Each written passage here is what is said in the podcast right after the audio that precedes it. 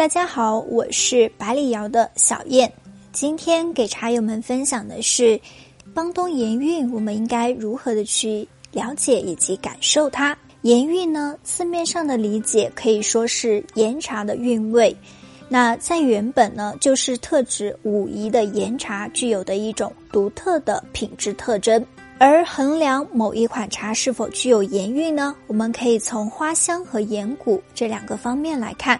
岩骨就是说具有岩石的风骨，对应到茶汤的表现呢，指的就是滋味比较的醇厚，喝起来有骨感，回味悠长。花香就是说茶香的层次非常的丰富，而且非常的高扬持久。盐韵的形成是与茶树的生态环境、树林制作工艺，生态环境呢又包括了气候、土壤、海拔等，这些呢都是密切相关的。而近些年来，我们所了解到的，在云南众多核心山头中，在临沧的邦东乡就是以岩茶出名，在普洱茶里面，而邦东盐韵呢，在临沧邦东乡里面最为独特的，也就是西归，综合了茶区的地域特点和茶树的一个采养方式呢。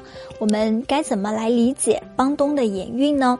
邦东的盐韵主要源于它的一个独特的地理环境，不同于其他呢以高山云雾出好茶著称的知名产区，像邦东这边，特别是西归芒鹿山。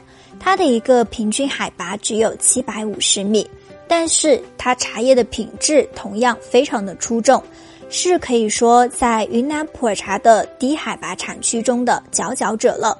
西归呢，位于临沧的邦东乡，是在澜沧江畔，在以芒鹿山为核心产区的范围内，茶树呢大多数都是和森林混生，或者是生长在岩层之中的。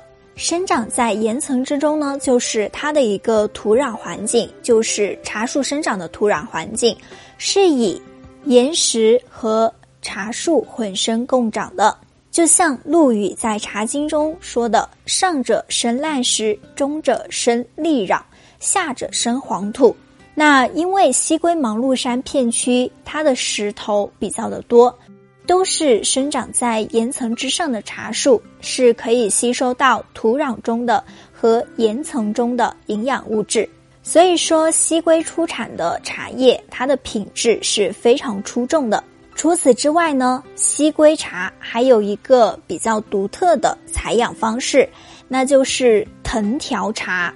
这样以藤条茶的采摘方式呢，同样也是造就了茶叶的高品质的。由于西归茶区它平均海拔偏低，而且澜沧江呢就是在它的一个山脚下，在温度湿度都相对比较高的环境中，如果茶树按照了常规形态的生长，是非常容易招引虫子的咬食的。为了确保茶叶的品质，在西归当地呢，就以留顶养标的采养方式。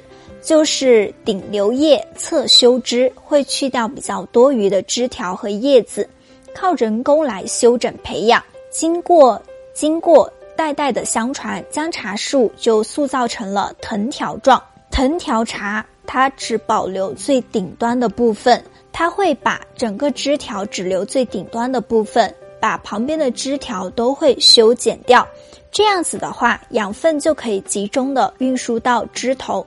那因此，生长在顶部的芽叶就可以获得更加丰富的营养物质，品质自然就会更加的出众了。除此之外呢，与其他的一个茶园相比，藤条茶园内它的茶树种植也相对来说比较的稀疏，那几乎每一片的芽叶都可以被阳光照射到，可以进行充分的光合作用。